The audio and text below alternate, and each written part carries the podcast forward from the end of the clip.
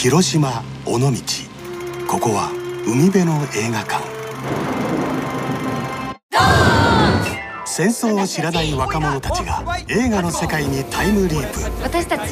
移動演劇隊。戦争の犠牲となった桜隊の未来を変えろ原爆？広島が危険なんじゃ。世界に Ihr hört Katz, den kritischen Filmpodcast, Folge 74 mit Memo Jeftic, Hallo. Lukas Bawenschik. Einen wunderschönen guten Tag. Und heute steigen wir in die Leinwand und endlich bei japanischer Filmgeschichte durch, denn äh, Nobuhiko Obayashi hat uns mit Labyrinth of Cinema einen Film hinterlassen, von dem andere RegisseurInnen nur träumen können, äh, wenn sie an ihr Spätwerk denken. Und darüber müssen wir reden. Ich bin Christian Eichler. Hi. Lukas, weißt du eigentlich, dass ich in der Schule mal Japanisch gelernt habe? Nein, sag mal was auf Japanisch. Äh, Watashi wa sakana o tabemasu. Ich esse den Fisch. Das ist was, was ich noch immer im Kopf habe. Sonst noch so Shinkansen hatten wir, ne? Den Shinbun. Äh, andere Sachen kenne ich nur noch aus One Piece, glaube ich, Begriffe. Also ein Soll Jahr lang einer sagen, Schulbildung würde sich nicht auszahlen und da würde, Würde nichts von hängen bleiben. nicht auszahlen. Genau, ich weiß noch, glaube ich, ein paar äh, Hiragana und das äh, war es dann auch in so Standardsätze. Ja, aber Herr Knust hatten wir das, äh, Herrn, Herrn Knust. Äh, So ein, so, er war ein sehr grummeliger alter ähm, Mann. Ich glaube, seine Frau war aus Japan auch und dann haben wir es so ein bisschen äh, gelernt. Aber viel vergessen. Es hat mir bei diesem Film tatsächlich äh, nicht so viel geholfen. Das kann ich ähm, verraten. Bevor wir zu euch beiden kommen, ganz kurz einmal, Leute, folgt uns rein. Das ist jetzt richtig. Folgt uns mal bei Instagram rein. Ich bin wieder zurück. Ja, ich habe mich, ich habe mich damit beschäftigt. Ich habe wie so ein manischer äh, Profiler äh, Webseiten gewälzt. Wie macht man Instagram Stories? Wie geht da? Wie ist das? Wie ist dies? Wo gibt's die Memes und so weiter? Das ist so ein bisschen wie ein Boomer, der jetzt versucht, so äh, nochmal irgendwie auf den Zug aufzuspringen. Wenn ihr uns, uns nicht bei Instagram äh, folgt, dann guckt mal rein. Ähm, für die nächste Zeit wird immer, jeden Tag muss eine Story bei Instagram irgendwie noch drin sein. So, es wird, gerade reißt es nicht ab, bis ich keinen Bock mehr habe, das zu machen. Aber falls ihr uns da nicht folgt, dann ähm, macht das mal. Dankeschön. Schön, dass ihr beide da seid. Äh, Lukas auf Longtake, Kulturindustrie, Fame unter anderem. Und gerade beim Filmdienst hast du eine Retrospektive zu Indiana Jones ähm, verfasst. Und da muss man ja fast eine Triggerwarnung äh, rausgeben, wenn man Indiana Jones mag, oder? Da geht's ganz schön ab in dem Text. Ach naja, ich möchte jetzt nicht einfach Steine werfen auf die Kindheit von Leute, aber eigentlich vielleicht auch schon. Das war immer eine Filmreihe, mit der Sehr ich große sehr, sehr Felsboulder Felsbrocken, rollen. Ja. Nein, aber ich habe das hab mir gedacht, wenn Leute mich seit Jahrzehnten mit diesen Filmen nerven, dann kann ich auch ein bisschen zurücknerven. Letztens saß ich vom Fernseher morgens, schaltete ihn an und da wurde selbst im Frühstücksfernsehen über diese 40 Jahre Indiana Jones Geschichte berichtet und ein bisschen wehren darf man sich da schon. Memo, habt ihr nicht dann auch über die gesprochen? Ja, schon ja, in meinem Filmografie? Filmografie, genau, in Filmografie haben wir auch über Indiana Jones gesprochen und mir geht das, ich habe Lukas Text nicht gelesen, aber ich glaube rauszuhören, dass er auch nicht ganz so glücklich ist mit dieser Trilogie. Ähm, ich mochte den ersten Teil vor allem für sein Regiehandwerk, das Spielberg da an den Tag gelegt hat, trotz seines jungen Alters. Äh, wie er blockt, wie er in die Tiefe inszeniert, wie er auch sparsam erzählt, dann doch mit wenigen Einstellungen das Maximum rausholt und sich auch nicht so wirklich um Continuity schert, sondern eher sehr auf Emotionen und Überraschung und, und Suspense setzt. Äh, Ich hatte aber massive Probleme mit dem zweiten und dem dritten Teil. Ich mochte sie nicht. Ich will jetzt nicht unbedingt, ich will das jetzt, ich will jetzt nicht in diese Richtung gehen, aber ähm, ich weiß jetzt nicht, äh, wie Lukas das gehalten hat. Vielleicht kannst du kurz dazu was sagen. Na, ich aber ich selbst bin nicht mehr, ich bin nicht der größte Fan dieser Reihe, muss ich sagen. Ich auch nicht. Ich bin sehr kritisch gegenüber allen vier Teilen. Und ich glaube aber, das müssen wir jetzt ja hier nicht so furchtbar weit ausbreiten. Den Text gibt's äh, sowohl beim Filmdienst noch zu lesen, als auch kurioserweise, mir wurde das nicht vorher mitgeteilt, bei katholisch.de, Amen. wo ich den Leuten schon auf Twitter mitgeteilt habe, hätte das mein 15-jähriges Atheisten-Ich, das begeistert The God Delusion liest und Christopher Hitchens und das alles für ganz großen Mumpitz hält, hätte der das erfahren, er wäre sicher also der jüngste Herzinfarktpatient aller Zeiten gewesen. Aber wir sind, guck mal, wir sind fünf Minuten im Podcast drin. Wir haben schon Instagram-Promo gemacht, jetzt noch Filmografie und diesen Text. So, da könnt ihr dann nochmal nachlesen, was äh, sowohl Lukas und Memo über diese Sachen halten. Ist doch super. Ähm, und noch eine Sache müssen wir erwähnen, denn Memo, ähm, auch du hast einen neuen Film gemacht. Genau, also ich habe ihn nicht wirklich gemacht, ich habe ihn produziert und Mhm. betreut. Ich habe letztes Jahr habe ich mich ja in Kino Kanak mit der äh, deutsch-migrantischen Filmgeschichte beschäftigt. Genau, haben wir auch eine Folge zusammen dazu genau, gemacht. Haben wir, genau, geredet. hatten wir ein schönes Gespräch zusammen und jetzt in diesem Jahr steht die Frage an, äh, wie verhält es sich eigentlich mit der Darstellung von Homosexualität, also LGBTQ, Trans, ähm, Gay, Lesbian, Queer Cinema in der deutschen Filmgeschichte. Und der Autor und Regisseur des Films, Daniel Kronhäuser, hat da jetzt einen sehr, sehr schönen Film zu dem Thema gemacht wieder mit sehr vielen auch überraschenden Informationen, die man selbst nicht so auf dem Schirm hat, zum Beispiel, dass die ähm, Queer Cinema Geschichte Deutschlands schon im Jahr 1917 beginnt, was man nicht unbedingt vermuten würde. Die meisten Leute, glaube ich, würden das eher so in den 60ern verorten, aber es ging dann doch recht früh los, war sehr früh ein Thema im guten wie auch im kritischen Blick und da ist eben ein schöner Film entstanden, der glaube ich am 16.07. oder 17.07. um 19.20 Uhr in Dreisat läuft. Ähm, aber auf meiner Twitter-Seite MemoClick werde ich dann nochmal sicherlich einen Link posten, sobald es einen zur Mediathek gibt. Genau, auf jeden Fall dann anschauen. Ich packe es nochmal in die äh, Show Notes rein können wir vielleicht auch, habe ich mir auch schon gedacht, vielleicht bei uns im Discord auch gucken, vielleicht mit dir dann nochmal danach drüber quatschen oder sowas, irgendwie so. Ähm, aber genau, gibt's auf jeden Fall ähm, bald. Wir sprechen aber über was ganz anderes jetzt und zwar über Labyrinth of Cinema von äh, Nobuhiko Obayashi. Ähm, der Film ist von 2019 eigentlich und jetzt äh, in Deutschland auf Mubi zu sehen, schon so ein bisschen länger. Und wir hatten den schon mal angesprochen, wir drei zusammen, als wir das Special gemacht haben zu Satoshi Kon und uns so ein bisschen aufgefallen ist, dass sein Film Millennium Actress ja so ein bisschen ähnlich ist, vielleicht wie dieser äh, Film. Und dann dachte ich, es wäre doch cool, wenn wir auch zusammen hier nochmal darüber äh, quatschen. Und ich weiß nicht, wie es euch geht, aber man ist ja wirklich so ein bisschen Stockholm-Syndrom-mäßig in Geiselhaft bei Mubi. Also ich habe das jetzt auch bei Mubi halt geguckt, diesen Film, und der zwischendurch war die Qualität einfach wirklich unter aller Sau. Also man kann ja nicht mal irgendwie einstellen, HD und Vorladen oder sowas. Man ist ja völlig ausgesetzt, was auch immer, dass einfach der Film schlecht ist und im anderen Browser ging es dann. Gleichzeitig müssen wir Mubi dankbar sein, überhaupt diese Filme so im deutschen Raum äh, für uns irgendwie verfügbar zu machen. Hat ja auf der Nippon Collection äh, äh, Premiere gefeiert, aber die haben ja auch Malmkrog und weiß ich nicht was, also Sachen, auf die wir heiß sind, auch da. Aber ähm, ja, es war ein äh, Wechselbad der Gefühle auf jeden Fall. Und es ist schön, dass wir jetzt mal darüber reden. Für mich natürlich spannend, weil ich ja sein Debüt gesehen habe und dann jetzt seinen, seinen letzten Film. Und deswegen ähm, interessiert mich sehr, Lukas, was du jetzt uns vielleicht sagen kannst, was ist das denn für ein Regisseur? Ich würde sagen, sehr viele Filmemacher beginnen ihre Karriere als Experimentalfilmer und nur sehr wenige bewahren sich die Freiheit dieser Phase ihr ganzes Leben lang und Nobuhiko Obayashi ist definitiv einer von ihnen. Er wird am 9. Januar 1938 als Sohn eines Arztes in Onomichi geboren. Sein Vater wird an die Front beordert, Obayashi dann von seinen Großeltern erzogen und schon ganz früh als Kind entwickelt er eine ganz große Faszination für Malen, für Schreiben und vor allen Dingen fürs Klavierspielen. Das Piano wird dann in seinen Filmen auch immer wieder eine sehr große Rolle einnehmen. Mal frisst es wie ein Haus um Menschen, mal werden mit Chopin-Stücken Monster vertrieben und zuletzt wird es ganz heldenhaft im Krieg von Angreifern verteidigt. Und Später kommen dann auch noch Animations- und Spielfilme dazu. Auch die reizen ihn sehr. 1956 wird er an der privaten Saijo-Universität angenommen und beginnt mit 8 und 16 mm Filmen zu arbeiten. Zusammen mit anderen Regisseuren und Theoretikern, wie zum Beispiel Donald Ritchie, gründet er dann das Experimentalfilmkollektiv Film Independent. Er verlässt dann die Uni auch relativ früh wieder. Das ist nicht so seins. Er wird zu dieser Zeit sehr stark vor allen Dingen von der Nouvelle Vague beeinflusst jahrzehntelang verkünden seine Titlecards auf Französisch un film de Nobuhiko Obayashi. Und gerade der Einfluss von Jean-Luc Godard und seine lustvollen Genre-Dekonstruktionen merkt man ihm, finde ich, sehr deutlich an. Nach dem Verlassen der Universität heuert er dann bei überraschenderweise einer Werbeagentur an, bei Dentsu, heute die weltweit fünftgrößte, also die hat sich durchaus gehalten, zum Teil eben auch durch seine Arbeit. Er dreht nach eigenen Angaben über 2000 Werbeclips, oft auch mit westlichen Stars. In einem Preis dann zum Beispiel Science-Fiction-Legende Ray Bradbury Maxim Café an, in einem anderen badet Charles Bronson förmlich in Mandum Parfum. Ich habe extra bei eBay geguckt, aber keins mehr bekommen irgendwie.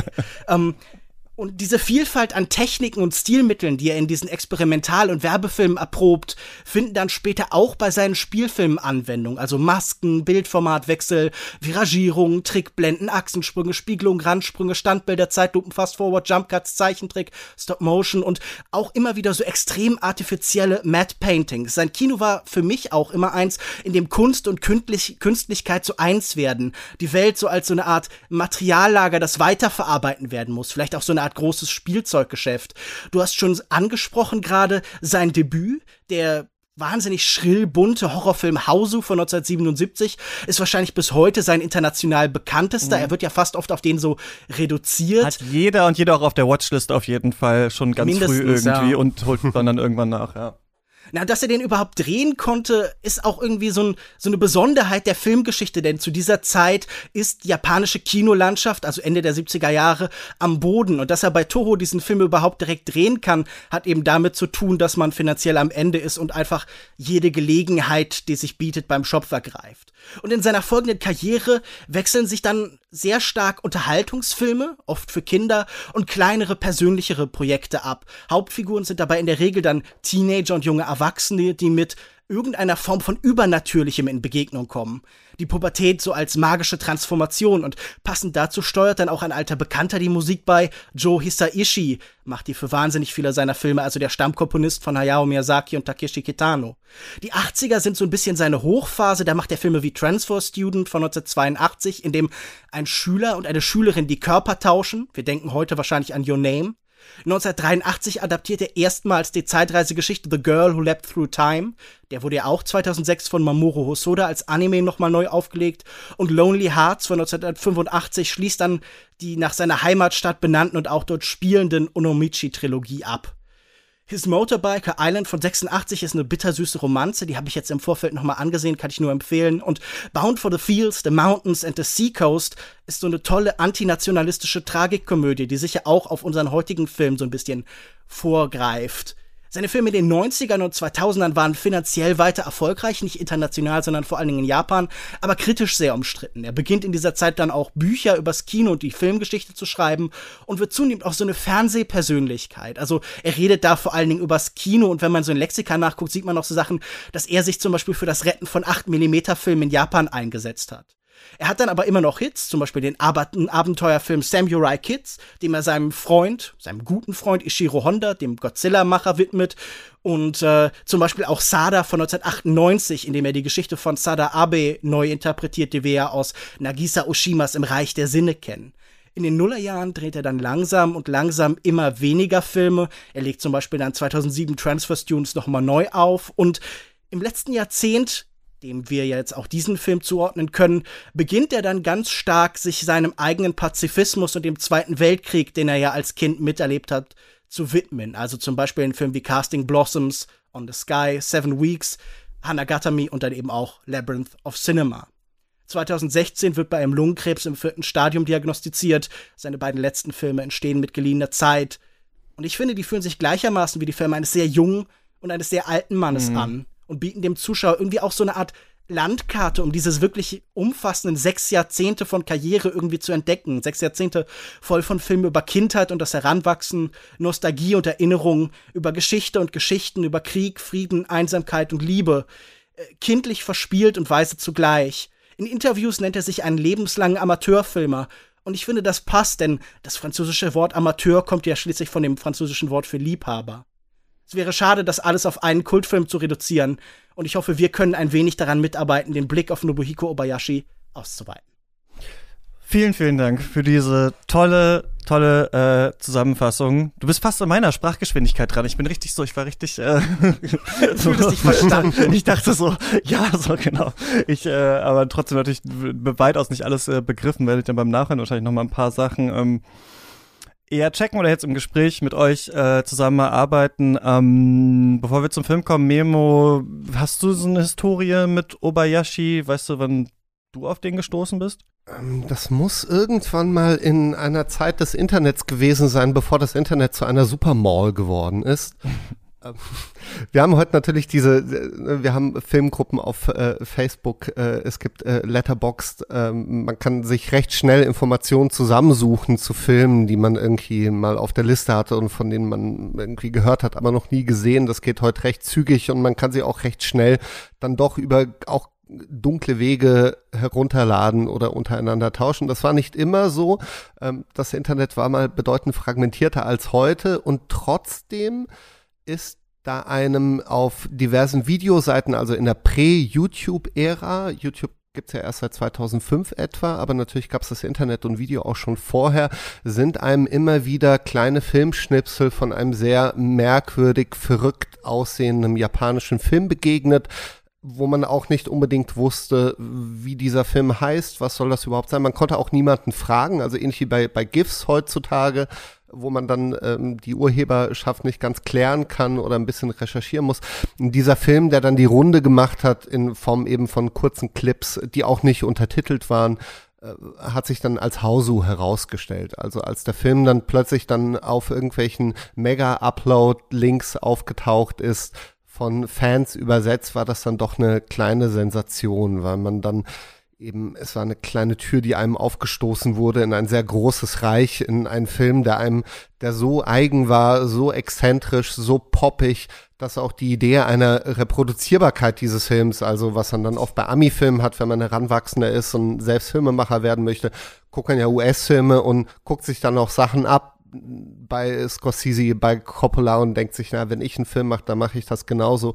Aber hier hat man dann eben plötzlich einen Film vor sich gehabt, der so eigen war, dass man, dass die Möglichkeit, etwas für sich mitzunehmen aus diesem Film oder ihn kopieren zu wollen, eigentlich komplett unter ferner Liefen dann abge abgelegt wurde. Und das hat einen natürlich, wenn man auf solche Filme stößt, auf so schillernde Juwelen der Filmgeschichte, lädt das natürlich auch immer dazu ein, sich zu fragen, okay, wo, da wo das herkommt, muss es ja noch mehr geben. Und was hat muss denn irgendwo dieser, ein Nest sein, ja. Ja, irgendwo muss ein Nest sein und man wusste dann auch so irgendwie, okay, das ist ein Debütfilm und da gibt's ja noch mehr und mal schauen, was es da so gibt. Und dann ähm, haben ein Freund von mir und ich, mit dem ich mal einen japanischen Filmpodcast gemacht habe, Max und ich haben uns dann so ein bisschen auf so eine Spurensuche begeben oder versucht, da irgendwie an die Filme aus den 80ern ranzukommen. Und dann gab's den äh, von Lukas gerade so schön erwähnten, äh, wie heißt er? Transfer, Transfer Students ist der englische mhm. Tenkosei heißt er, glaube ich, auf Japanisch, der, glaube ich, auch einer der erfolgreichsten Filme der 80er ist. Ähm, und die aber auch, ähm, ja, so ein bisschen anders dann waren. Also die waren dann nicht ganz so durchgeknallt, ähm, haben sich auch so ein bisschen mit anderen Themen beschäftigt, äh, sind auch so ein bisschen ruhiger gewesen, ähm, haben aber trotzdem, waren trotzdem eine weitere Einladung, sich mit diesem Filmemacher zu beschäftigen. So. Und das war, das war für mich so der Startschuss für eine, dann doch eine große Liebe auch zu den Filmen von Nobuhiko Obayashi.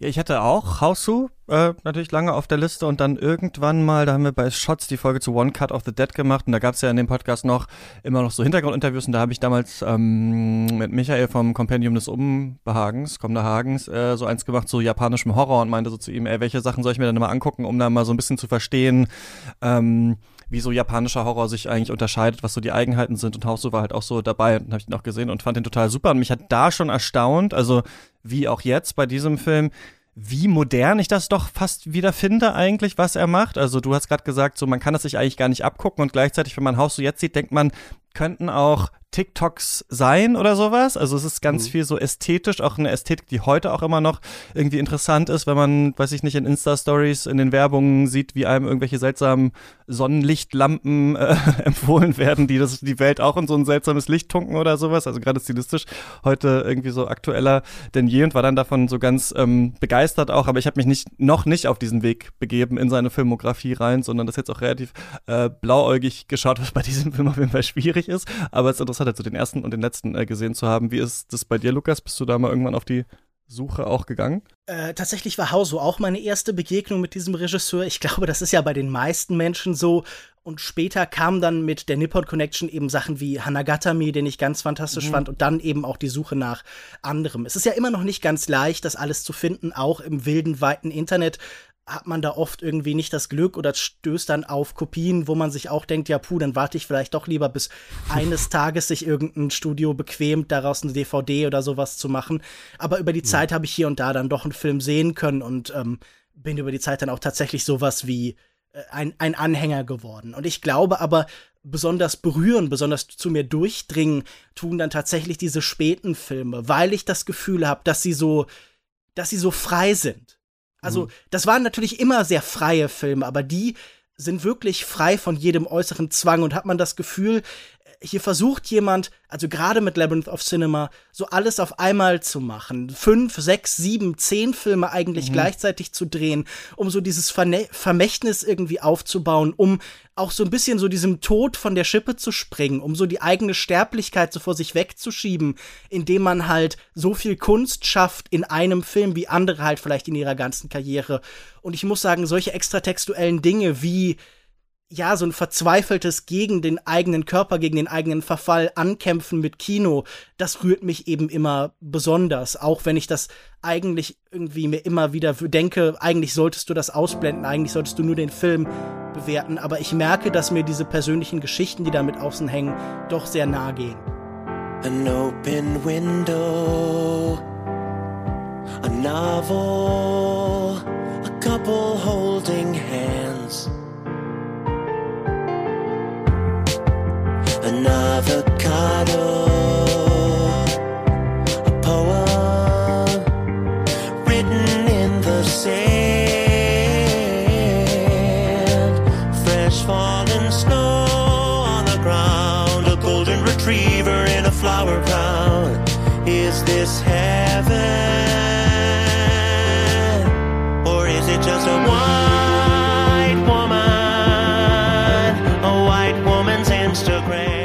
Das ist einer der großen Hits aus Bo Burnhams aktuellem äh, Netflix Stand-Up Special ähm, Inside White Woman's Instagram und Lukas und ich waren davon nicht so sonderlich begeistert und sprechen darüber in der aktuellen Mailback-Folge von Katz. Wir haben das Format ein bisschen umgebaut. Eigentlich haben wir da immer hauptsächlich eure Fragen beantwortet, aber haben in letzter Zeit gemerkt, hm, vielleicht drehen wir uns manchmal so ein bisschen im Kreis, sprechen sehr oft darüber, was eine gute Filmkritik zum Beispiel ausmacht und von einer schlechten Filmkritik unterscheidet und haben uns gedacht, lass es mal ein bisschen anders aufziehen. Lass uns auch mal mh, hm, weiterhin natürlich über News reden, über aktuelle Diskurse, aber auch über Artikel, die wir gelesen haben zum Thema Popkultur, zum Thema Film, zum Thema Streaming und deswegen sprechen wir in der aktuellen Mailback-Folge über ja so ein bestimmte Experimente im Mainstream, die wir in verschiedenen visuellen, audiovisuellen Formaten seit Corona haben. Wir sprechen über die Frage, ist eigentlich wirklich der Algorithmus daran schuld, dass wir nur so schlechte Sachen auf Netflix sehen können? Wir reden über die Netflix Top 10 Listen. Wir sprechen über eine Studie, die Reese Ahmed mitfinanziert hat, die herausgefunden äh, hat, dass äh, die Darstellung von muslimischen Charakteren im Kino wirklich unter aller Kanone ist und fragen uns, ob wir mit dem Blick auf Regisseure und Regisseurinnen nicht äh, ganz große Teile des Kinos außer Acht lassen. Außerdem noch über Amazon kauft MGM und die E3 und noch vieles weitere und eben auch Bo Burnhams Insight. Wenn ihr diese Mailback-Folgen hören wollt, die einmal im Monat kommen, dann müsst ihr Katz mit drei Euro im Monat unterstützen. Vielen, vielen Dank an alle, die das schon machen und jetzt geht's weiter. Ja, total. Also ich finde auch, dass als wir darüber geredet haben bei Satoshi Kon über Millennium Actress, meine ich auch gesagt zu haben, ah, das hätte auch ein letzter Film sein können, das hätte auch sein letzter Film sein können. Und ähm, das ist, glaube ich, ein Gedanke, den ich erst seit den Specials habe, seitdem wir so oft durch Regisseure und Regisseurinnen durch deren Filmografien durchgehen, dass man ja dann wirklich, also Specials sind ja auch immer so lang und dann kommt erstmal der erste Kontakt und dann geht man durch die ganzen Sachen durch und am Ende fragen wir immer im Ausblick, was würden wir uns wünschen oder was hätte er noch machen können oder sie. Und ich finde, dieser Film hier ist das Paradebeispiel dafür, wie man eine Karriere äh, zu Ende bringen kann. Ich denke, die andere Möglichkeit, die man noch hat, um so einen perfekten Schlusspunkt zu setzen, ist ganz klein zu werden. Also ich finde zum Beispiel, dass Takahata mit Princess Kaguya, der trotzdem total aufwendig ist, aber eigentlich eine kleine Geschichte erzählt, das auch ganz gut äh, so eigentlich gemacht hat. Ich weiß nicht, wie der neue Miyazaki dann wird, aber ich finde entweder du wirst ganz klein und zeigst da all dein Können ohne dass du quasi viel reinpacken muss, sondern man sieht es nur noch also an der Handschrift, wie so, weiß ich nicht, ein großer Songwriter, der sich wirklich nur noch mit der Gitarre hinsetzt und Gesang und äh, drei Akkorde spielt und trotzdem sehen wir, es ist ein Genie. Oder du gehst natürlich in die Geschichte rein, in die eigene Jugend, machst noch ein politisches Statement, machst noch ein politisches Statement für die Jugend, die noch kommt und versuchst wirklich noch mal alles abzureißen, äh, was geht. Und das macht natürlich Obayashi oder hat er dann gemacht äh, mit diesem Film. Wir haben jetzt schon so viel geredet, dass ich einerseits, um mich da ein bisschen rauszuwieseln und andererseits, äh, weil ich so tue, als wären wir in Zeitnot, hier nicht viel zusammenfassen werde. Das geht um äh, das letzte Kino äh, der Stadt von ähm, Onomichi, das äh, in, in der Nähe von äh, Hiroshima ist. Es soll äh, geschlossen werden und wir äh, befinden uns da an dem letzten Abend, wo nochmal japanische Kriegsfilme laufen, die eigentlich die Leute, also ein paar schon Stammgäste oder vielleicht Leute noch aus der Zeit, äh, die wollen sich das anschauen, aber normalerweise interessiert es die Jugend vor allem nicht so sehr. Also die sagen, ah, werden jetzt hier Cartoons gezeigt? Nee, äh, wir gucken japanische Kriegsfilme, aber bleib mal dran.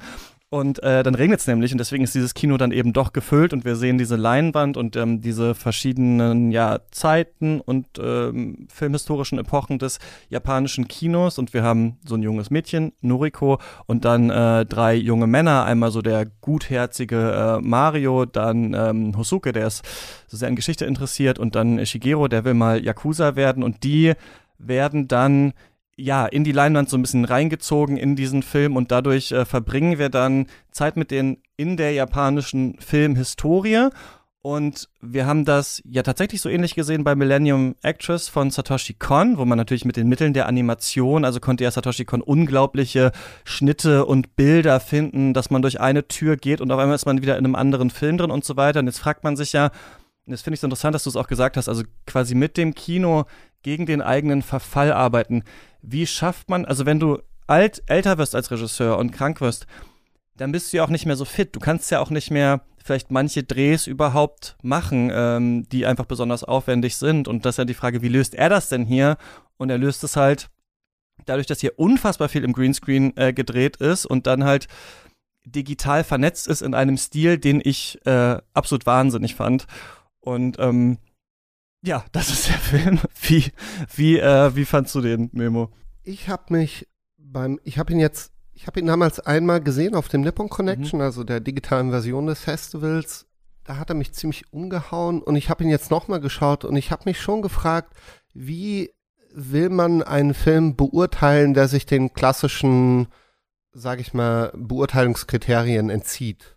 Die klassischen Beurteilungs Kriterien sind zum Beispiel die Frage, okay, da wird eine Geschichte erzählt und wie wird die denn erzählt? Ist gelungen, also ist es gelungen, was die erzählen will, äh, erreicht der Film, seinen Punkt zu machen?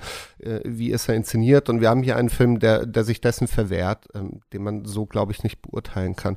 Ähm, mich hat er sehr berührt, weil er es doch schafft, na, was heißt, er schafft es? Mich hat, ich muss, ich muss kurz überlegen, was mich sehr berührt hat an diesem Film ist, dass er trotz seiner Experimentierlaune und seines drei Stunden lang parallel zu dieser Geschichte, dieser eigentlich doch klaren Geschichte von den drei Typen und der jungen Frau, die in dieser Filmwelt landen, in der Leinwand und der Filmgeschichte des japanischen Kriegsfilms gefangen sind, dass er es doch hinkriegt, einen sehr emotionalen und auch aufrichtigen Punkt zu machen und ein, sehr offenbar auch eine Herzensangelegenheit zu erzählen, nämlich die Herzensangelegenheit, dass doch bitte Frieden herrschen soll auf der Welt.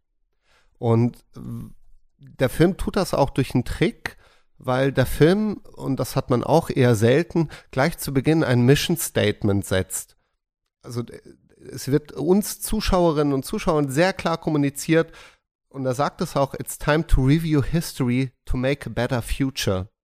Und alles, was der Film ab dann unternimmt, ist genau diesen Punkt zu machen und dieses Ziel zu erfüllen, uns fast schon ähm, gebetsmühlenartig einzutrichtern, aber es wirkt niemals belehrend. Und das finde ich sehr, sehr beeindruckend. Es gibt ja Filme, die einem versuchen, das dann auch irgendwie durch so eine sehr belehrende Art irgendwie mitzuteilen. Frieden ist wichtig und führt nicht Krieg miteinander. Und unsere ganze Geschichte ist vom Krieg durchzogen. Und es muss doch ein Ende geben. Und wir müssen doch irgendwie zurückblicken, um, um ähm, da zu einem Frieden zu kommen und ähm, uns selbst finden, auch im Kino. Ah, ja, ich weiß nicht, ich habe das Gefühl irgendwie, ich, ich kann nicht wirklich durchdringen zu dem Punkt, weil es ist so viel, es ist so viel, was in diesen drei Stunden kommuniziert wird ähm, und das für sich irgendwie auseinander zu sortieren, ist sehr, sehr schwierig, aber es funktioniert. Also am Ende des Films hat man das Gefühl irgendwie, ähm, dass er seinen Punkt gemacht hat und dass er doch sehr beseelt und mit einer sehr guten Message rausgeht aus diesem Film, wie auch immer die genau aussehen mag. Wisst ihr, was ich meine? Also Total. es ist dieses, dieses wie so eine Psychotherapie,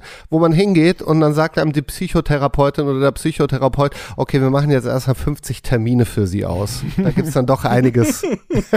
Wir haben das schon kurz im Vorgespräch besprochen. Also ich habe ganz viel nicht verstanden. Ne? Ich merke sowieso sowieso, das muss ich selbstkritisch sagen, dass sobald es um so ähm, asiatische, meistens Kriegsgeschichten, Kriegsgefangenschaft geht, ich irgendwie immer leicht auschecke. Also ich hatte das jetzt schon so oft, also ich habe bei America, äh, äh, Christmas Mr. Lawrence zum Beispiel, den wir im, ähm, im Oshima-Special besprochen haben oder auch bei Bullet in the Head äh, im John Woo-Special oder sowas. Da muss ich mich wirklich anstrengen, dann auch dran zu bleiben, gerade wenn so viele Charaktere sind und die Wirren des Krieges und so weiter und so fort.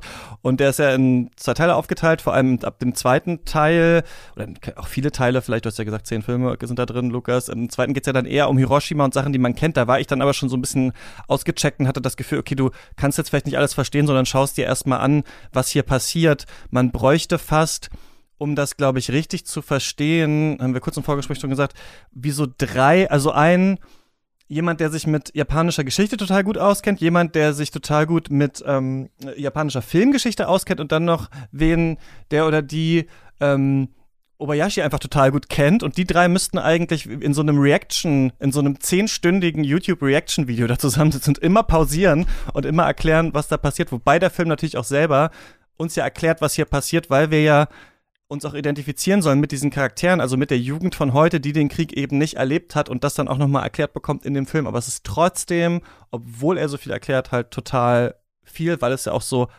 unfassbar schnell geschnitten ist. Und das meine ich wieder mit dieser Modernität. Es könnte auch in Teilen, äh, ich will nichts qualitativ darüber sagen, ein Video von Julian Bam sein oder sowas. Ne? Es ist so mhm. schnell geschnitten für einen Kinofilm von einem alternden Regisseur, dass ich das auch total faszinierend fand. Aber Lukas, äh, wie fandst du das dann? Ja, es ist tatsächlich so eine Art digitaler Film sicher auch. Einer, der mit Fußnoten, der mit Hyperlinks arbeitet, der alles gleichzeitig uns zeigt. Und das hat auch meine erste Seherfahrung sehr stark geprägt. Der war eine von Überwältigung. Ich war mitgerissen, ich war visuell begeistert von diesem polymorphen Chaos, von dieser Stilwut da. Aber ähm, ich will nicht sagen, dass ich ihn durchdrungen habe. Und ich muss sagen, beim zweiten Mal schauen jetzt, ich habe ihn auch beim ersten Mal auf der Nippon Connection gesehen, war er vor allen Dingen noch mal rührender. Diese Idee von Kunst als Waffe gegen den Tod und gegen das Nichts, die ja auch diese Karriere von Obayashi immer wieder durchzieht, wo man mit dem Klavier mit der Zivilisation immer wieder gegen das Barbarische und das Monströse der Welt in den Kampf zieht, oft im wahrsten Sinne des Wortes, wo Instrumente, wo Kunst zur Waffe wird, da war es für mich vor allen Dingen sehr bewegend. Wie schon angedeutet, ist das ja auch so eine Art Essay-Film eigentlich. Einer, der seine Mission Statements sehr klar ausstellt. Er sagt uns nicht nur, wir sind in ähm, wir haben hier einen Film auf den Spuren der Kinogeschichte, wie Anfang ausgesagt wird, sondern darüber hinaus wird ja hier auch eine Art These erprobt, und zwar von Chuya Nakahara, einem äh, Dichter aus Japan, Rimbaud-Übersetzer, im Deutschen quasi nicht verfügbar, sehr früh gestorben,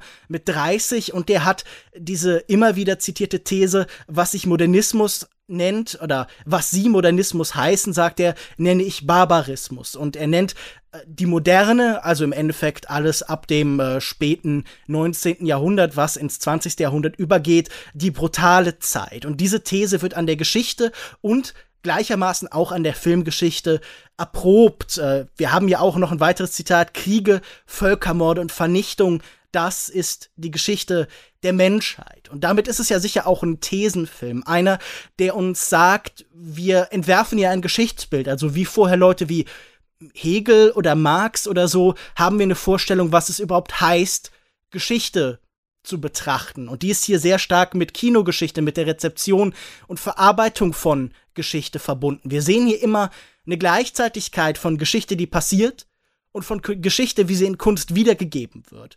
Und ich fand das ganz spannend, weil ich musste bei diesem Blick auf Geschichte, die eine Sammlung von Katastrophen ist, an so eines der berühmtesten Essays von Walter Benjamin denken und an seinen Engel der Geschichte, der ähm, ganz bekannt das Antlitz der Vergangenheit zuwendet und wo eine Kette von Begebenheiten vor uns erscheint, da sieht er eine einzige Katastrophe, die unablässig Trümmer auf Trümmer häuft und sie ihm vor die Füße schleudert. Und wenn wir das auf diese Figuren übertragen, wir haben hier drei Helden in Anführungszeichen, die immer wieder ein Mädchen retten wollte. Noriko. Das ist ja sicher natürlich auch die Noriko in gewisser Weise, die wir von Osu kennen, die in dieser Noriko-Trilogie, also später Frühling, Weizenherbst und, und die äh, Weizenherbst und die Reise nach Tokio auftritt dieselbe Darstellerin Setsuko Hara, die auch Millennium Actress, äh, Actress inspiriert. Also das heißt, wir haben hier noch eine Querverbindung. Mhm. Aber sie können sie nicht retten.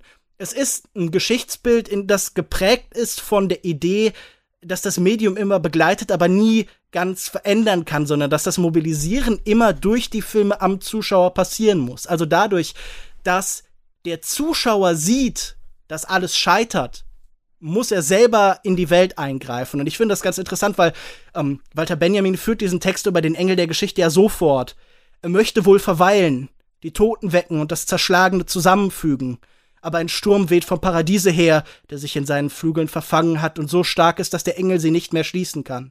Dieser Sturm treibt ihn unaufhaltsam in die Zukunft, der er den Rücken kehrt, während der Trümmerhaufen vor ihm zum Himmel wächst. Das, was wir den Fortschritt nennen, ist dieser Sturm. Und ich meine, das ist natürlich sehr stark verbunden auch das mit dem Zitat, das wir da am, am Anfang hören. Und ich finde einfach diese Interpretation, den Engel der Geschichte jetzt als Zuschauer zu verstehen und damit diese Verbindung zwischen Geschichtsbild und Kinogeschichte zu bringen, eine wahnsinnig starke Leistung. Und das wäre für mich das, was intellektuell hier passiert.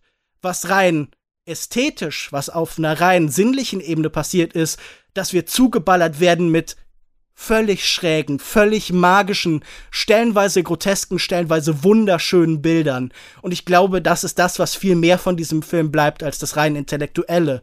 Dass wir Sachen sehen, die wir noch nie gesehen haben. Dass wir das sehen können, was es nur im Kino gibt. Okay, das war jetzt natürlich viel also wir haben, ich denke mal, du hast Benjamin jetzt nicht aus dem Kopf zitiert, sondern sich ein bisschen drauf. Nee, nee, das hatte ich ähm, mir als Notiz gemacht. Das gebe ich gerne zu. Hier, der Blick hinter die Kulissen. Aber könntest du das nochmal vielleicht für mich in einfacheren Worten äh, spezifizieren, was du genau, weil das ist ja die Frage auch ein bisschen in diesem Film. Also er äh, geht jetzt nochmal in die Geschichte. Es sind diese äh, Katastrophen. Er will, Nemo, du hast es gesagt, quasi der jungen Generation zeigen, was ist der Krieg? Äh, die wollen das ja auch lernen, sagen sie am Anfang. Dann durchleben sie es und dadurch soll ja verhindert werden, dass sowas ähm, nochmal passiert. Und wie, Lukas, siehst du quasi da in dieser Idee die Rolle des Kinos? Also du hast ja jetzt gesagt, die sollen dann im Kino quasi sehen, dass es irgendwie nicht verhindert werden kann oder wir sehen das jetzt in diesem Film mhm. und dadurch nehmen wir das dann in unser Leben. Das hältst du quasi für so den ja, cleveren also, Kniff. Also der Film kann nicht, weil dann verändert uns natürlich trotzdem der Film. Ja, genau, dass es gleichzeitig uns nicht, die, die Geschichte nicht verändern kann, aber eben uns. Und ich, ich vielleicht erkläre ich es einfacher über Noriko als Figur, die uns im Endeffekt zwei Fragen stellt in diesem Film. Immer wieder. Zum einen sagt sie, sie geht ins Kino, um sich selbst zu verstehen. Sie fragt also uns so ein bisschen, was suche ich eigentlich im Kino? Das ist eine Frage, die ich natürlich mir selbst auch immer wieder stelle, weil das ja auch irgendwie, das kann ja nicht gesund sein, so viel ins Kino zu gehen und so viel Zeit mit Filmen zu verbringen, sich von der Welt irgendwie abzuwenden. Deshalb frage ich mich auch so, was suche ich da? Kompensiert das irgendeinen Mangel? Und ich glaube, es ist immer so eine Mischung aus, aus Weltflucht und Wiederfinden der Welt. Der Welt, wie sie sich darstellt, entkommen, aber dann im Kino was Neues von ihr sehen, die Welt neu zu sehen und dadurch zurückzukehren in die Welt mit neuen Möglichkeiten. Und ich glaube, so will er uns auf die Geschichte hinweisen. Er will nicht sagen, wir können wirklich alles über das Kino retten, sondern weil das Kino als Medium immer von der Hoffnung, es anders zu machen, erzählt. Weil das Kino zum Beispiel der Ort ist, an dem er ewig leben kann, obwohl er jetzt gerade im Sterben liegt. Es ist auch der Ort, an dem wir Visionen und Vorstellungen von der Welt in uns aufnehmen und die Erkenntnis bekommen, wie zum Beispiel bei einem Denker wie Jacques Rancière, dass da immer auch neue Möglichkeiten und Ideen erprobt werden können, die wir dann übertragen können. Und diese Feststellung des Scheiterns im Kino, immer und immer wieder sehen wir unsere Helden hier daran scheitern, Norigo zu retten. Die gibt uns Anweisungen dafür, was wir in der Wirklichkeit machen könnten. Oder zumindest das Gefühl, okay, das, was ich hier im Film, weil es halt einfach Vergangenes beschreibt oder weil es halt irgendwie rein Fiktion ist, was dort nicht gelingt, das kann ich in der Wirklichkeit versuchen und dort kann es nochmal anders sein.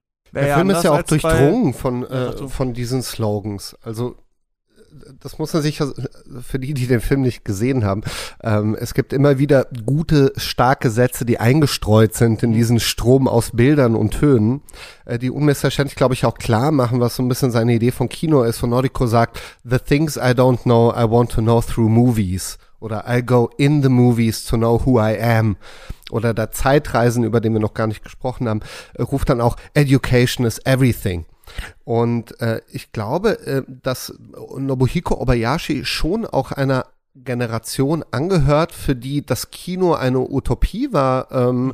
als eine Art Ideen- und Traummaschine, die uns und unsere Welt zu besseren Menschen machen kann oder zu einer besseren Welt. Und ich glaube, das ist so ein, ein unverrückbarer Glaube, der ihn dann eben sogar bis äh, kurz vor seinem Tod nochmal beschäftigt hat äh, und an dem er festhält und den er auch nicht bereit ist loszulassen. Also es wird dann sogar auch, glaube ich, mal gegen äh, Devices geschossen. Also dass das Kino seine, seine Kraft und seine Macht und äh, die Kraft seiner Ideen nicht auf einem digitalen kleinen Handy entfalten kann, wie es das im, im Kinosaal tut.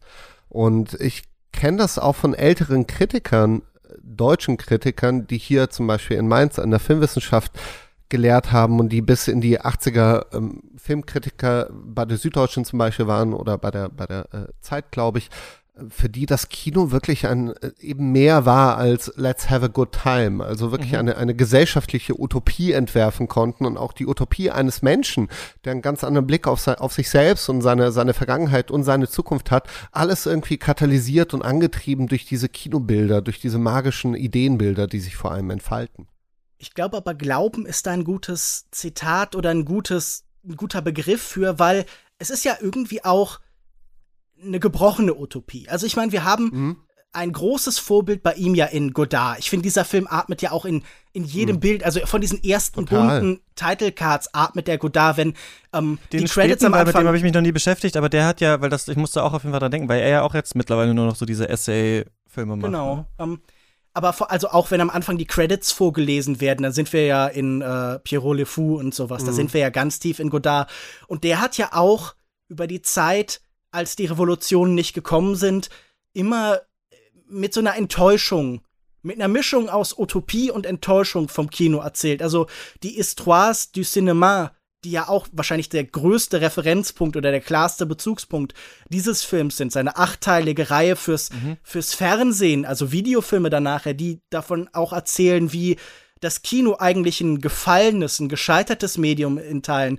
Das klingt für mich hier sehr stark an. Und bei Godard war es ja der Gedanke, das Kino konnte die wirklich wichtigen Sachen nicht zeigen. Er hat daran versagt, die große Katastrophe des, äh, des 20. Jahrhunderts, den Holocaust, ausreichend zu dokumentieren und in Bilder zu fügen und dadurch halt irgendwie in die Fiktion zu verbannen. Um, also, das ist jetzt super reduktionistisch, das ist nicht die Gesamtheit des Arguments, aber es geht so ein bisschen in diese Richtung. Und ich habe auch hier das Gefühl, dass das Kino als Begleiter der Wirklichkeit nicht die großen Katastrophen verhindern konnte, also zum Beispiel hier dieser Gravitationspunkt Hiroshima, aber dann mhm. auch später dieses Echo, nämlich Fukushima, also äh, 311 quasi, die, das für ihn auch so eine Art Spiegelung, eine Art Verdopplung von Hiroshima irgendwie darstellt, dass da nicht verhindert werden konnte, das rechnet er ihm, was heißt nicht, also das kreidet er dem Kino nicht an, aber er fragt sich, an ganz vielen Stellen, was hätte passieren müssen. Also ich finde ganz interessant, es gibt nach der ersten Schwarz-Weiß-Passage über Samurai kommt eine farbige und da bekommen wir verschiedene prägende Figuren der japanischen Geschichte gezeigt. Sakamoto Ryoma, Okubo Toshimiichi. Und er fragt sich dann, wäre Japan ein anderes Land, wenn sie länger gelebt hätten? Und er begreift das Kino hier, glaube ich, als als großes Was wäre wenn, äh, als Gegenwelt immer. Und ich glaube, das ist das Gebrochene, dass nicht mehr das Kino allein das macht, sondern dass das Kino nur noch als, als Gegenraum zur Wirklichkeit halt eben diese utopische Kraft hat. Ja, wenn man das aber so hört, ne, das finde ich eine tollen, tolle Beobachtung. Also diese Idee, warum konnten wir das nicht verhindern eigentlich, ne, wenn das Kino wenn wir diese Idee des Kinos haben, die die Welt ja auch äh, verändern kann, warum gab es dann diese Katastrophen? Also diese große politische Frage, die es ja auch äh, bei Frankfurter Schule oder sowas gab, ne, jetzt nochmal so auf, die, auf das Kino bezogen. Und gleichzeitig klingt es ja so, als wäre das so ganz tragisch und ernsthaft, dieser Film, wenn man das so hört. ne? Und das gleichzeitig ist es ja auch so übelst witzig und ironisch. Also es gibt da diesen alten Mann, der irgendwann sagt so, jeder wird älter und stirbt schließlich, sodass am Ende Gleichheit und Frieden herrscht. Und dann geht er, glaube ich, so den Kopf abgehauen mit so einem Boing-Sound und dann fliegt er so nach rechts oder irgendwie sowas. Also die ganze Zeit hat man auch das Gefühl, und es haben auch ein paar Kritiken geschrieben, dass der Film trotzdem ja so positiv und irgendwie offen ist, obwohl es auch um dieses Kriegsleid geht. Und deswegen hat man so das Gefühl, er hat da trotzdem so einen Optimismus irgendwie da drin. Ne? Also er hat diese starke Trauer und diese starken ähm, vergoltenen Chancen eigentlich und trotzdem ähm, ist, äh, leiden wir da aber nicht drei Stunden durch, sondern erleben auch immer natürlich den Witz des Kinos und was überhaupt möglich ist. Und das ist, glaube ich, so das Interessante, dass es um diese großen Tragödien geht und gleichzeitig das mit einer Leichtigkeit und Lockerheit äh, inszeniert ist, ja, von der eigentlich viele nur träumen können. Mhm. Aber trotzdem spielt der Film ja mit seiner Tonalität. Also Ja. ich habe das Gefühl, dass er gerade in seiner zweiten Hälfte auch langsamer wird, die Mhm. Späßchen und Spielchen etwas zurücknimmt, weil natürlich auch diese drei Jungs, die durch Das die Film checken, und japanische Geschichte irgendwann begreifen, okay, wir sind hier in einem Kreislauf der Gewalt gefangen und, und irgendwann kommt eben Hiroshima und als, als äh, kollektive Katastrophe und auch als kollektives Trauma, von dem sie sich natürlich bis heute nicht befreit haben. Und es läuft da so ein bisschen, es gibt dann einen Satz, den fand ich unglaublich, den möchte ich vorlesen. Das, ich habe es extra ins Deutsche übersetzt, in englischen Untertitel. Ähm, fällt dieser wunderbare Satz, ich bin mir sicher, dass Noriko lieber in einer leidenschaftlichen Romanze brennen wollte, als im Feuer der Atombombe. Mhm. Und ich frage mich dann, wie passt das zusammen? Also wie, wie kriegt das hin? Und das ist eine berechtigte Frage, weil es äh, das begegnet einem auch nicht oft, wie man das hinbekommt, äh, so schwere Ideen und so schwere Sätze ähm, zu verbinden mit einer leichten Erzählweise oder Erzählhaltung, dass man eben aus dem Kino geht oder aus so einem Film raus am Ende und nicht komplett am Boden zerstört ist. Und ich glaube, das sind Zufallsprodukte. Also ich glaube, das ist nichts, äh, was man konstruieren kann in sich. Als ich glaube, das ist kein bewusster Prozess. Ich glaube einfach, dass er so ist. Also ich glaube auch, dass er für sich irgendwann mal festgelegt hat, ja, für mich hat das Kino eine, eine ganz bestimmte Funktion erfüllt. Das Kino hat meinen Blick auf die Welt geformt und ähm, deswegen gebe ich das jetzt an die Zuschauerinnen und Zuschauer zurück. Und ich, ich bin Künstler, ich bin kein Architekt, ich bin kein Konstrukteur und ich hoffe, dass dieses Gefühl sich auch bei den Menschen einstellt, äh, die diesen Film sehen und meine, meine, meinen Gedanken folgen. Ist aber trotzdem eben realist genug zum Ende, um für sich beurteilen zu können, welche Zukunft das Kino hat oder dass so ein bisschen die Halbwertszeit des Kinos ja radikal verkürzt wurde, weil es ja auch um eine Kinoschließung geht. Also Mhm. in der Handlung dieses Films geht es ja um einen den letzten Kinoabend des letzten Kinos in dieser kleinen Stadt, wenn ich es richtig verstanden habe. Ja. Und sie zeigen jetzt eben zum, ne, ähm, zum letzten Mal einen großen Filmabend mit Kriegsfilmen und danach ist auch Schluss. Also es gibt dann kein Kino mehr. That's that. ja, es ich, ist ja schon ein Kino, an das man nicht so leicht rankommt. Also Noriko fährt mit der Fähre über viele, viele einzelne Stationen und mit dem Fahrrad, um überhaupt noch dahin zu kommen. Also die Besitzerin ist blind, ne? Also Das finde ich auch irgendwie ganz ähm, interessant. Aber Was ich sie nur ist sagen auch wollte, Noriko. äh, da auch nochmal gerne das Pika, ne? Blitz natürlich auch heißt. Da geht es ja dann noch später um diesen ähm, äh, äh, Blitz dann von Hiroshima, der auch so, also da sagt sie doch auch, ja, die, die, die, die noch den, das Geräusch der Bombe gehört haben, das sind die, die noch überlebt haben. Ähm, ich finde nur interessant diese Beobachtung, wie kriegt er diese Mischung hin von dir, ähm, Memo, und einerseits ist es sicherlich eine charakterliche Sache, aber andererseits ist natürlich auch die Realität auf unterschiedliche Arten zu betrachten und es liegt auch immer in diesen Katastrophen ja auch so eine seltsame Ironie drin und ich glaube, was ich auf jeden Fall als Gefühl mitgenommen habe, ist auch eins, dass wir also oft auch ich als jemand, der sich mit manchen Filmografien noch nicht beschäftigt hat und das dann für die Specials macht. Ich hatte jetzt gerade mal auf ähm, Instagram Leute gefragt, welche, was sind ganz bekannte Filme, die ihr aber nicht gesehen habt. Und das ist ganz interessant halt, wie, wie viele Sachen halt man manchmal so auf der Watchlist hat und sich Leute dann nicht rantrauen, also sich nicht trauen, mal Citizen Kane zu gucken oder sowas. Und man muss ja immer mit so einer gewissen Unbedarftheit da dann auch rangehen und dann mal schauen, okay, was war das jetzt? Und nicht vor jedem Kriegsfilm denken, oh Gott, äh, den kann ich nie gucken, dann kriege ich schlechte Laune oder sowas. Und das ist für mich auch so ein bisschen durchgekommen bei diesem Film. Dieses, die gehen natürlich auch mit so einem Wagemut da erstmal rein und werden dann vielleicht als Charaktere immer ruhiger wenn sie dann wirklich begreifen, was da tatsächlich ähm, passiert ist, aber diese humoristische Seite oder die ironische weicht halt nie so richtig, weil das merken wir ja gerade bei diesem riesigen historischen Leid, das ist ja fast nicht zu begreifen und das ist ja die große Frage sowieso der Kinogeschichte, wie ist es überhaupt darstellbar, wie kann man es überhaupt machen? Und ähm, so eine gewisse, glaube ich, äh, Ironie ist da, glaube ich, ähm, immer drin. Ich muss auch so ein bisschen an Schlingensief denken. Der hat doch auch immer so gesagt, ja, man muss da richtig mit den Nazis so richtig mal ins Gericht gehen so und das auch bescheuert machen und weiß ich nicht was. Wir dürfen uns davor nicht, also nicht so die Augen davor einfach verschließen und sagen, wir beschäftigen uns damit gar nicht, sondern das eher brachialer machen. Und wenn ich es richtig verstehe, sind doch auch hier zwei Episoden drin in diesem Film, die eher auch in Japan nicht angesprochen werden eigentlich. Also wo eher so gesagt wird, darüber reden wir mal lieber nicht, an, an die er sich dann quasi auch rantraut, die hier mal ähm, zu zeigen, was jetzt vielleicht für so ein westliches Publikum und für mich am Anfang gar nicht so offensichtlich ist, muss man dann nachlesen. die Okinawa-Passage Die und mit den Frauen, die Bordelle die das verteidigen, genau, und dann, wo die ganzen Menschen so noch in den Tod geschickt werden bei dieser äh, äh, Schlacht, obwohl es eigentlich, um nicht quasi zu kapitulieren.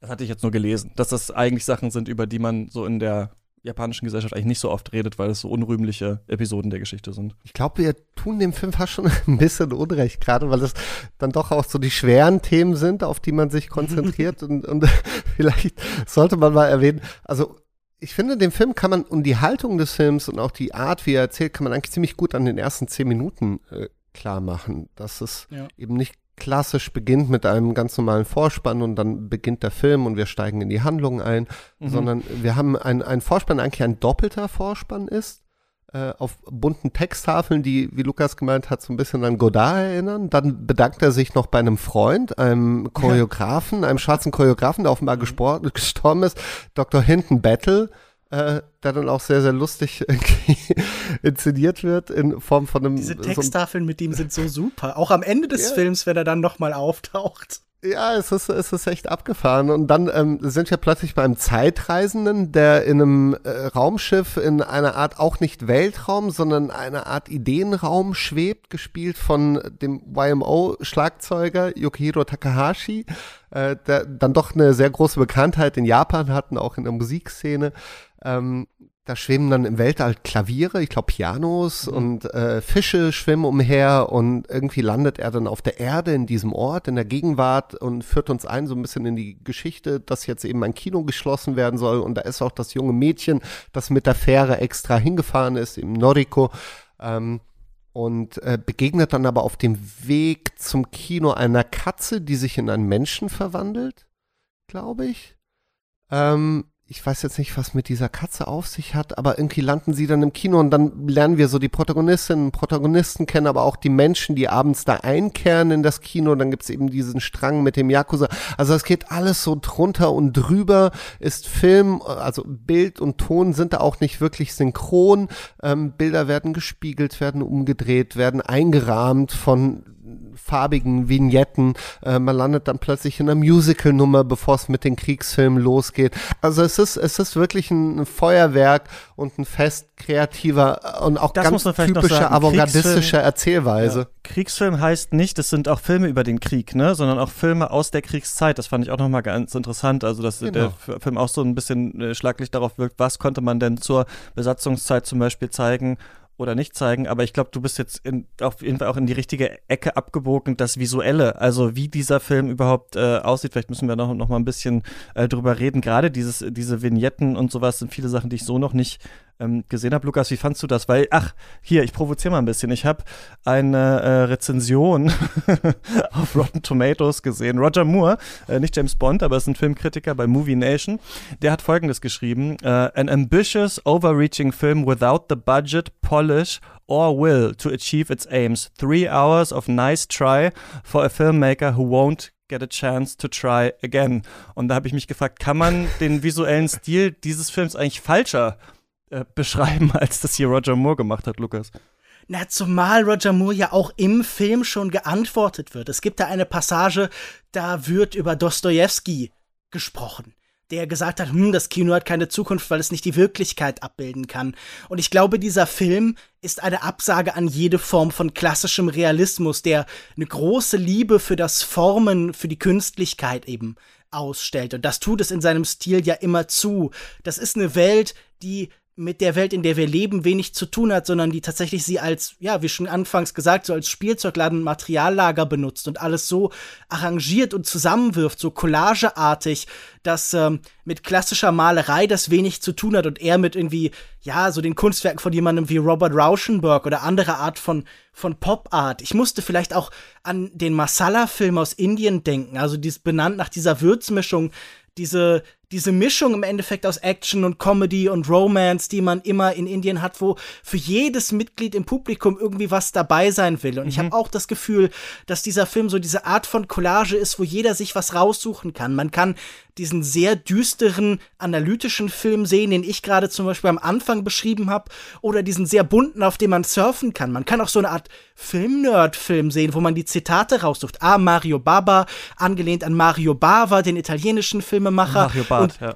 Äh, an Mario Bart, nee, an Mario Bava und der hat ja auch so Filme gemacht als Giallo, die so ein bisschen aussehen wie das, was äh, äh, Nobuhiko Obayashi in seiner Karriere manchmal gemacht hat. Und da geht's um Frank Capra, Capra das ist wie Fra ähm, Franz Capra, das ist wie Frank Capra und der Hollywood-Regisseur. Und das sind Ozu und das ist Sadao Namayaka. Ach, stimmt, der ist früh gestorben. Und hier haben wir auch wieder das wäre wenn gewesen. Was wäre wenn der hätte weitermachen könnte, wäre der das auch ein Künstler wie Osu gewesen.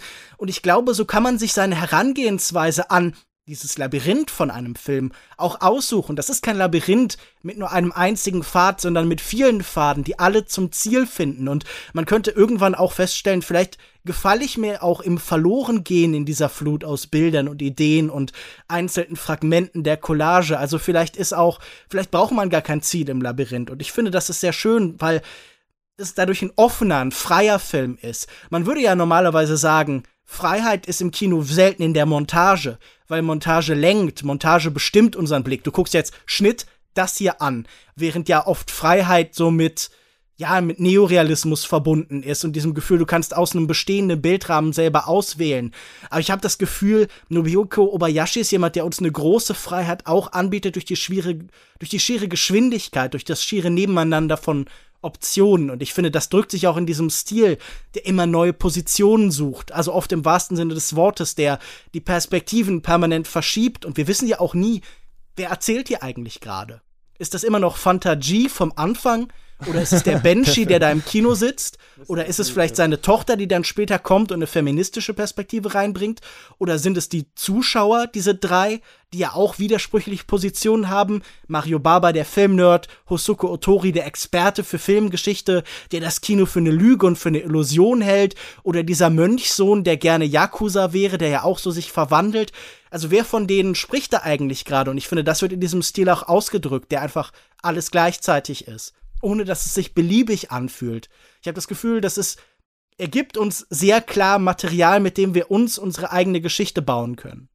Sieht's nicht auch einfach wirklich wunderschön aus. Also wenn ich ja. da lese, irgendwie, man hatte jetzt nicht die Mittel, um irgendwas umzusetzen, dann muss ich sagen, hm, habt ihr mal aktuelle Rap-Videos gesehen, so wie da zusammengeschnitten wird, wie da mit Greenscreen gearbeitet wird? Ist das nicht eine ganz eigene Ästhetik, die einfach besonders spannend ist und korrespondiert es nicht auch mit dem, was da gezeigt werden soll? Es geht um quasi Menschen aus der Realität, wobei es natürlich nur auch nur ein Film ist, den wir sehen, die dann in die Leinwand reingehen und in diese Geschichte. Und wir sehen halt dann da Schauspielende und im Hintergrund spielen sich halt ähm, wir haben nicht Matte Paintings oder sowas, sondern so manchmal tatsächliche Aufnahmen, manchmal aber auch nur stillstehende Aufnahmen so. Und wir sehen das wie so eine ja, so ein Plakat, was hinter den Personen ist. Also passt das nicht einerseits auf der inhaltlichen Ebene total gut, aber ist es nicht, schafft es nicht auch total schöne ähm, Momente, die wir da sehen? Da gibt es auch so ein Bild zum Beispiel, also ich habe auch das Gefühl, er macht sich selbst auch immer wieder darüber lustig. Es gibt so ein Bild, wo so eine Gruppe Geishas äh, so über so einen Fluss fährt und die sind aber alle nur aus Pappmaché und die Welt dahinter mhm. ist aber echt, also man hat auch immer das Gefühl, es wird auch, er, er rifft auch immer wie so ein Comedian auf das gleiche ähm, Motiv die ganze Zeit und ich finde das einfach, ähm, toll äh, visuell umgesetzt und vor allem zeigt das so ein bisschen halt gerade nicht das, was Roger Moore sagt, ah, hier hatte man nicht das Geld, das zu machen, sondern stimmt, das ist ja gerade die große Kunst, das dann trotzdem irgendwie sich zuzutrauen, das trotzdem zu machen, ohne da überall hinfahren zu können, das umzusetzen und so weiter. Ich fand das schon sehr ähm, visuell einfach total äh, äh, ähm, beeindruckend, aber es ist natürlich, wie du auch meintest, Lukas, total viel und ich weiß halt nicht, ob man äh, oder ich habe da halt ganz, ganz vieles nicht verstanden und ähm, habe auch so das Gefühl, es ist, glaube ich, vielleicht nicht der beste Einstieg auf jeden Fall in das Werk von, von Obayashi.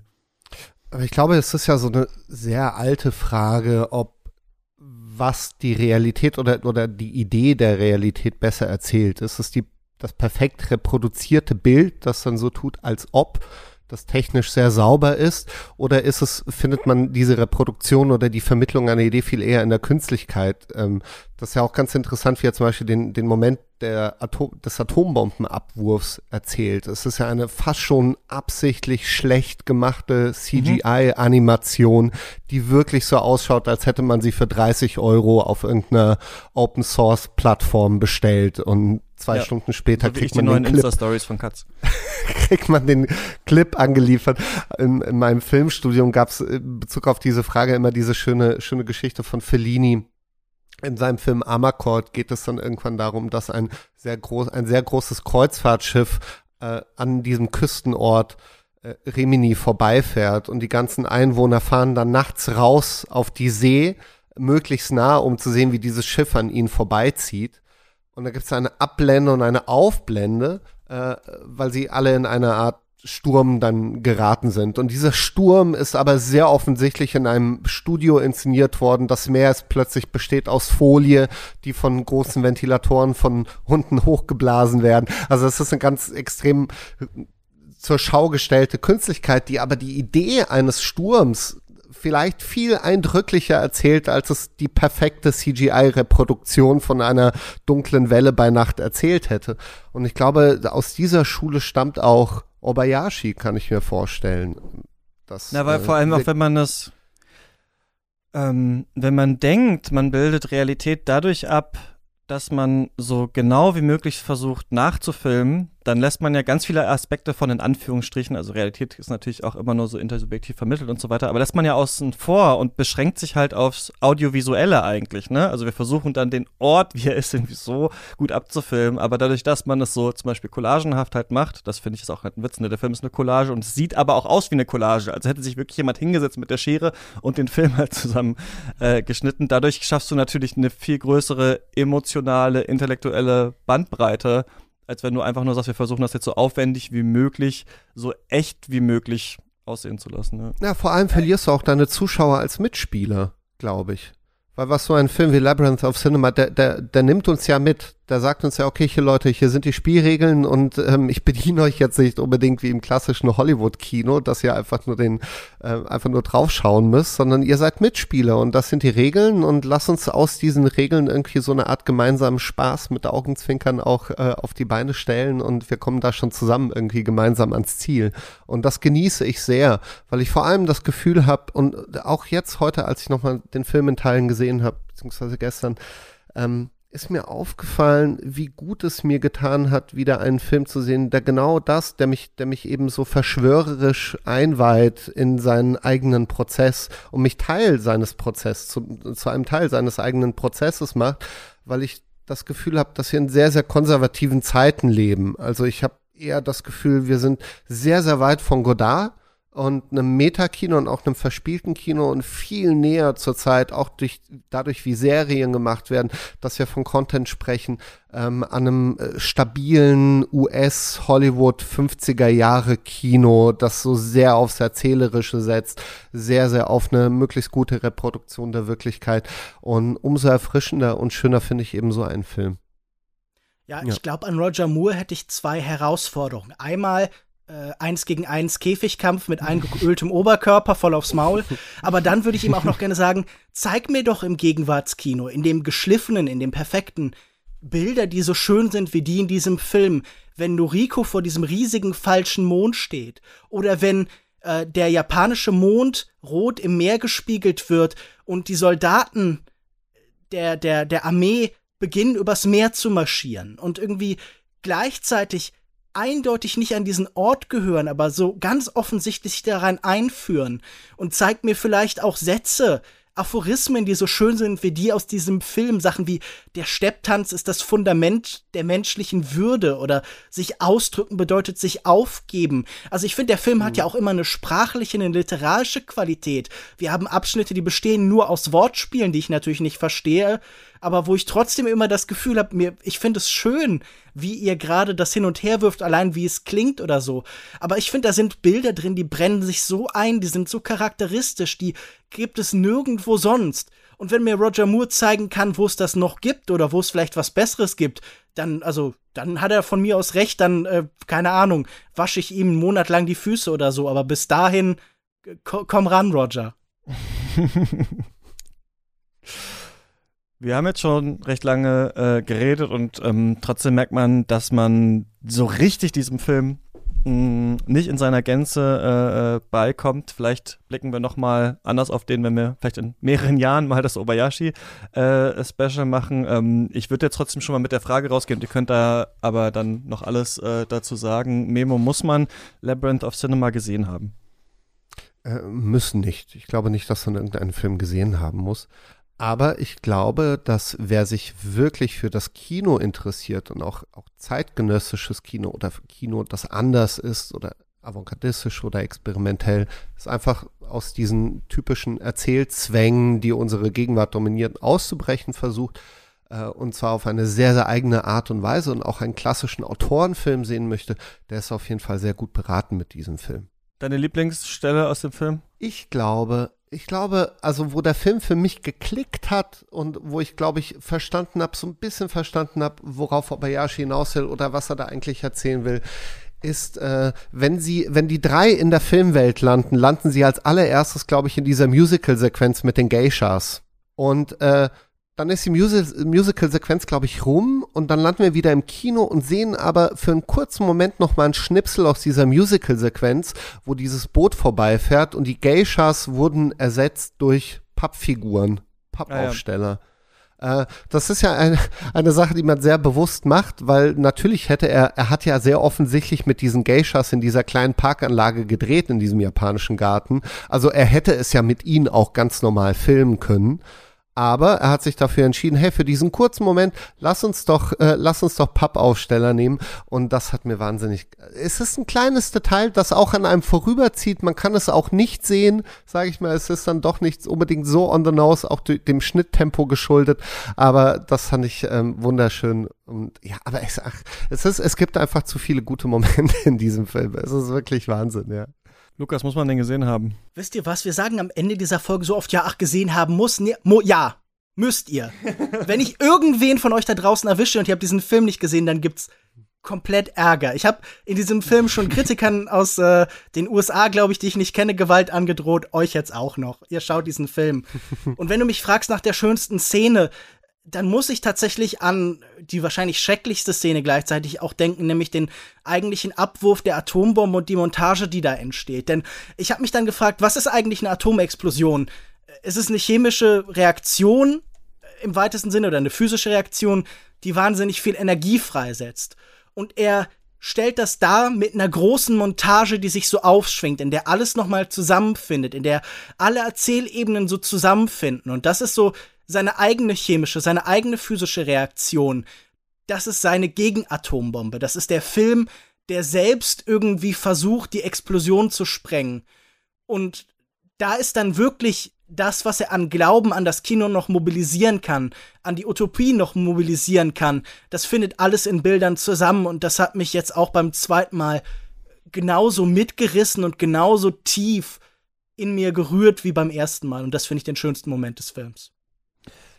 Ja, muss man gesehen haben, den Film. Ich weiß nicht, ob jetzt so wie ich, wenn man so wenig nur kennt von Obayashi, ob man vorher vielleicht noch sich ein paar andere Sachen äh, anschauen soll, würde ich euch auch gleich noch fragen, ob ihr da noch was vielleicht in petto ähm, habt. Aber ich war ganz begeistert davon, wie frisch und jugendlich und unbeschwert bei gleichzeitigem Durchschein so einer ganz großen Weisheit äh, so ein letzter Film sein kann von einem Regisseur. Das hätte ich irgendwie so nie erwartet. Ich glaube, was ich noch toll finde, ist, dass der Film so liebevoll ist liebevoll auch gegenüber Leuten, die gar keinen Bock auf Film und Kino und japanische Geschichte haben. Also damit kann ich mich so gut identifizieren. Also erstmal wie manche Charaktere, da sitzt da einer im Kino, die reden ja auch am Anfang alle über das Kino. Einer sagt so, Filme sind lecker oder sowas, sagt doch einer. Mhm. Da musste ich schon so lachen.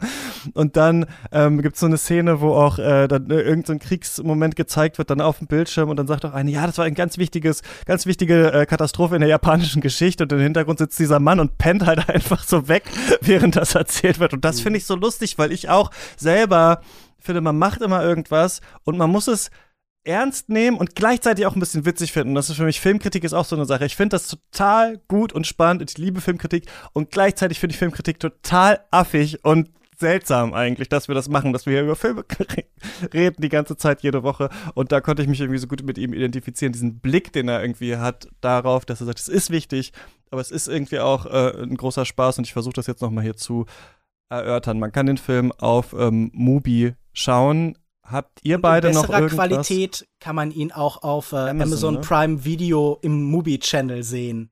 Also hm. das ist vielleicht praktischer als sich auf Mubis manchmal schwierige Bitraten zu verlassen. Sonst den Browser wechseln. Bei Firefox war es bei mir ganz schlechte Quali, bei Chrome ging's. Dann habt ihr beide noch irgendwas, wo ihr sagen würdet, das schaut man sich vielleicht davor an, das schaut man sich vielleicht danach an. Ähm, das hängt irgendwie damit zusammen? Ich glaube, es ist keine schlechte Idee, sich Hausu vorher anzusehen.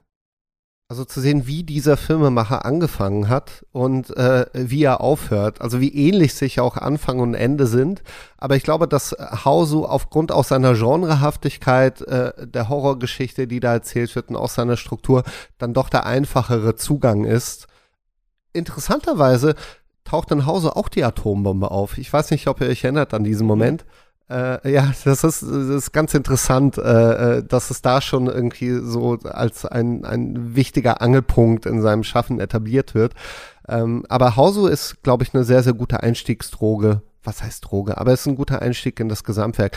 Ich glaube aber nicht, dass es jetzt zeitgenössische Filme gibt, die in eine ähnliche Kerbe schlagen. Also mhm. ähm, würde mir jetzt nichts einfallen, was oder was zumindest ähnlich zugänglich ist. Na, mein erster Vorschlag wäre in dem Zusammenhang natürlich diese Histoires du Cinéma von Godard, die ja schon angesprochen worden sind. Die gibt es, glaube ich, gerade irgendwie für 9,99 Euro beim äh, Verlag zu kaufen. Ich glaube, ganz spannend, so als Gegenpunkt, der aber sehr ähnliches erzählt, wäre äh, Rikogung von Kaisuke Kinoshita.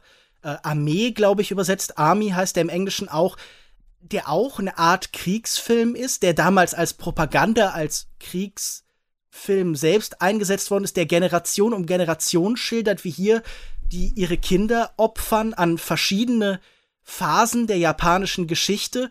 Und das ist als Propagandafilm gemeint, aber ich glaube, bei Kinoshita und seiner Empathie dringt immer so das Gefühl mit durch, dass da auch dieselbe Tragik drin liegt und dass man das eigentlich, obwohl es Propaganda ist, auch als Antikriegsfilm lesen kann ich glaube, man sollte sowieso die ganzen frühen Filme von Obayashi, wenn sie irgendwo verfügbar sind, unbedingt nachholen.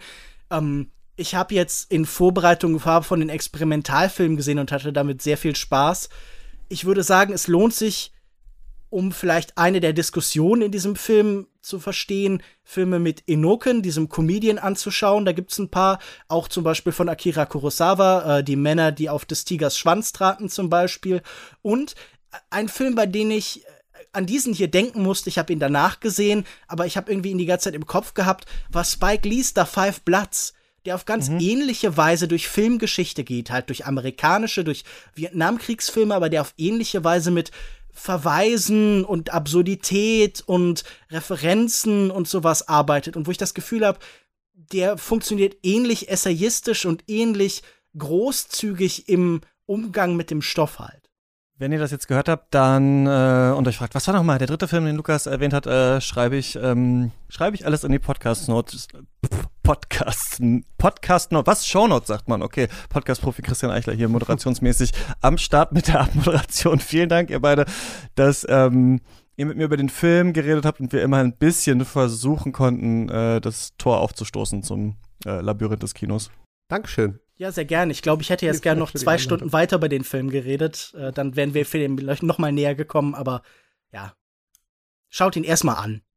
Irgendwann ist eine Filmkarriere vorbei und irgendwann geht auch eine Folge Cuts zu Ende. Das ist jetzt der Fall. Wenn ihr schon in den Shownotes äh, rumhängt, könnt ihr dann noch auf Links klicken zu den Twitter-Profilen von ähm, Memo und Lukas, zu den Podcasts, die die machen oder dem Film zum Beispiel. Und ihr könnt uns auf Instagram folgen und das äh, da auch die Folge teilen. Ne? Zum Beispiel, wenn ihr es jetzt gehört habt, ihr fandet das geil oder sowas. Äh, es gibt auf unserer Seite einen normalen Post, den man ja in Stories und so weiter äh, teilen kann, auch mit Kritik oder sowas. Ähm, freuen wir uns immer drüber und in der nächsten Woche spreche ich mit André Hecker und Lioba Schlösser über Possessor. Endlich. Jetzt ist ja die Zeit, wo die Filme so langsam die schon ewig irgendwo rumgeschwirrt sind, die jeder schon gesehen hat, obwohl es eigentlich keine legale Möglichkeit gab, äh, tatsächlich legal im Kino oder zu streamen sind oder sowas. Und äh, deswegen ähm, trauen wir uns jetzt an diesen Film vom Cronenberg Spross ran und werden vielleicht ein bisschen Rückgriffe auch nochmal machen zu unserem Cronenberg Special. Ähm, bis zum nächsten Mal. Viel Spaß im Kino und beim Stream. Bis dann. Ciao. Tschüss.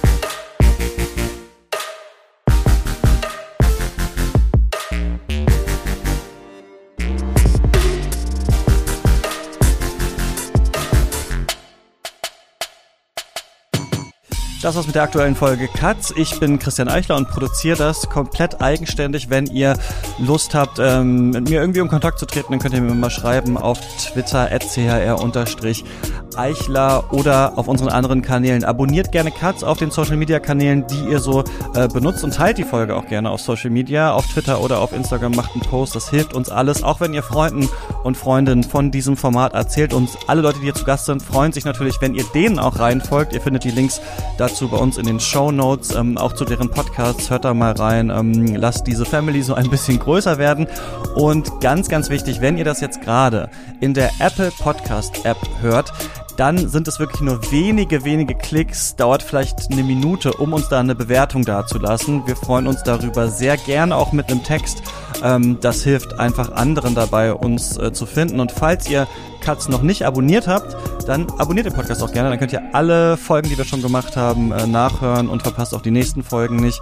Und ähm, wenn ihr noch mehr Bock auf Cuts habt, dann könnt ihr uns finanziell unterstützen. Dann kriegt ihr Specials im Monat, dann kriegt ihr Mailback-Folgen im Monat und bald ab Juli unser neues Genre-Format. Und ab einer bestimmten Menge an Kohle werdet ihr am Ende einer jeden Folge genannt, so wie unsere Studio-BossInnen. Das sind David Bockhorn, Stefan Kiske, Georg Kraus, Christian Wefers, Florian Zeppenfeld, Joshua Franz und Tom Simmert. Und unsere weiteren ProduzentInnen Volker Henze, Timo Bautzus, Klaus Plenz, Katharina Marie Schubert, Josef Meyer, Tom Stehle, Mareike Mössner, Sebastian Kump, Nils Schuckenberg, Lukas Sieber, Daniel Jürgens, Mirko Mushoff, Peter Bötsch, Jens Bahr, Marco Naujok, Simon Popp, Samuel Engel, Timo Gerdau, Alexander Sadlo, Michael Urbanovic, Buckaroo Banzai, Theodor Brotmann, Björn Becher, Bo Boris Klemko, Jakob Jockers, Philipp R. Hubert Binjak, Sven Kundler, Sebo McPowers, Dominik Schröder, David Wieching, Dominik Hochholzer, Regula Weber, Arne Leonardo, Christoph Zollner, Jörg Giese, Marius Stein, Hans Olo, Marcel Beermann, Sarah Elipott, Thomas Kustermann,